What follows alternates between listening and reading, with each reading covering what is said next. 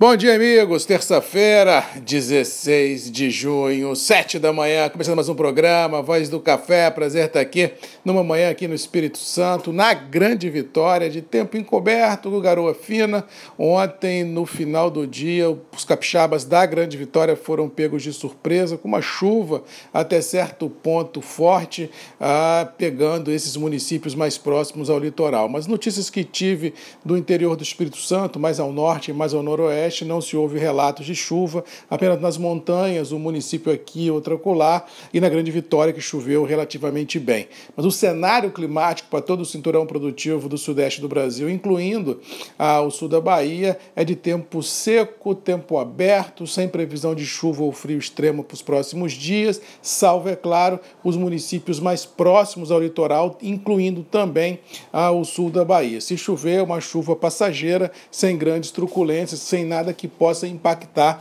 os trabalhos de colheita, tanto do Conilon quanto do Arábica. Diga-se de passagem, ah, o Conilon já tem uma grande parte das lavouras já colhidas e o Arábica caminha passos largos, principalmente na zona da mata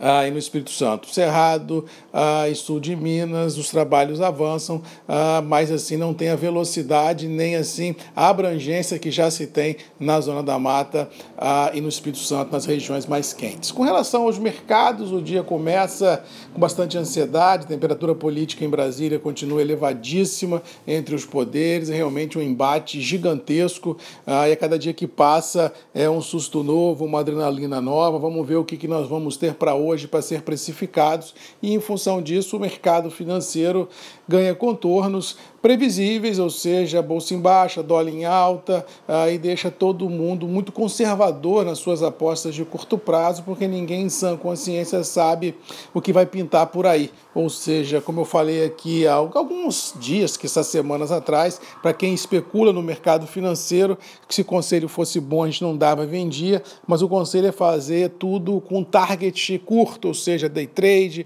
uma operação para sete dias, dez no máximo, fora isso, é julgar para a galera, porque ninguém sabe o que vem por aí é, nos mercados financeiros, já que o cenário político brasileiro, a cada dia que passa, ganha contornos ainda inimagináveis. No campo internacional, o mais do mesmo prevalece, todo mundo com medo da segunda onda da pandemia, mas bem ou mal as economias mundo afora começam a reabrir, os consumidores começam a voltar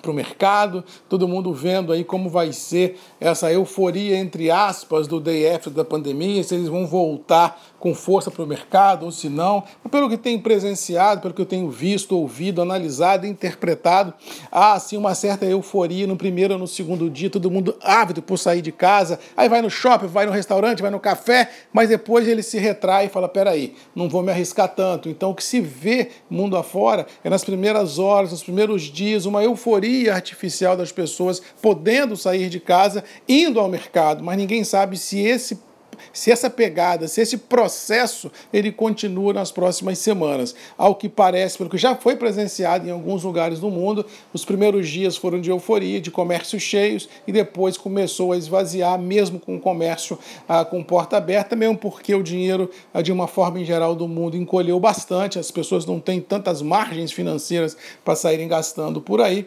mas de qualquer maneira, o comércio de porta aberta já é um alívio, já é uma sensação que as coisas podem voltar voltar ao normal em, em curto, médio, quem sabe longo prazo. Ou seja, vamos torcer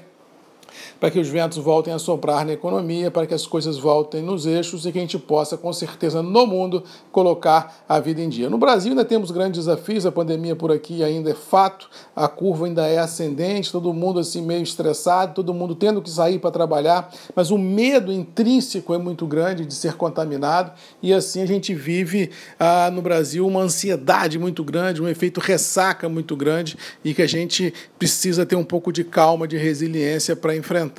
esse momento. Falando de café, as bolsas vão operar em baixa, ah, em função aí de um processo de consolidação do atual intervalo mercadológico, a divulgação na sexta-feira do SGA sobre safras mundiais e estoques de passagem, realmente foi um banho de água fria na galera. E hoje, para culminar, ainda tivemos no final dos trabalhos, ontem, né, no final dos trabalhos, a divulgação ah, do Green Coffee, que é os estoques americanos de café, onde tivemos mais uma alta de quase 300 e um quebradinho mil sacas de café. Então, esse cenário de USDA com Green Coffee pode pesar nas cotações, mas como o dólar voltou a galopar, a gente consegue no mercado interno estancar em reais uma depreciação dos preços de forma notória. Conselho, como, se, como diz o outro, como já falei, se fosse bom a gente não dava, vendia, mas eu aconselho aqueles produtores que porventura venham a ter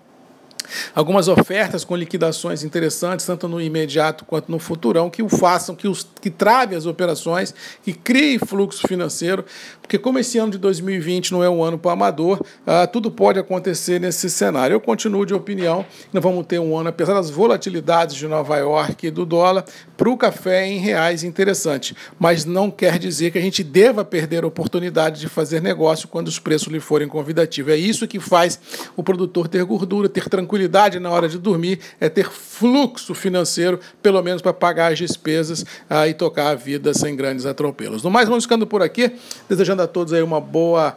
terça-feira, que Deus nos abençoe, que nós não tenhamos nenhum grande sobressalto hoje no, mundo político, no mundo da geopolítica, para não impactar ainda mais a nossa rotina dos mercados como um todo. E no mais, é só pedir bênção e torcer para amanhã estarmos juntos aqui outra vez, às sete da manhã, comigo, Marcos Magalhães, a voz do café, nos grupos e redes MM, ponto de encontro de todos nós. Boa terça-feira, bom dia a todos vocês e até amanhã às sete. Fui, até lá. Tchau.